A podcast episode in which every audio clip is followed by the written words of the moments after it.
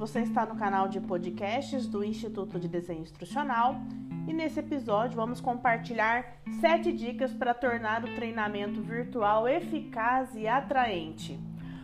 A primeira dica tem a ver com o cenário de expectativa, né? O planejamento é super importante nesse contexto, né? E te ajuda a desenhar uma ação de formação personalizada. A segunda dica é manter a duração do seu treinamento curto, no formato de pílula do conhecimento, né? microlearning.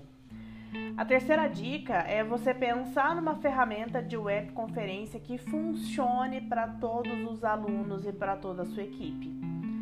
A quarta dica é, durante o treinamento virtual, manter sempre a sua câmera ligada e pedir que os alunos mantenham a câmera ligada. Isso aumenta a empatia.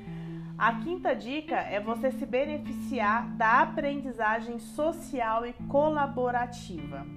A sexta dica é pensar num treinamento prático, divertido, com informações que realmente são recompensadoras e significativas.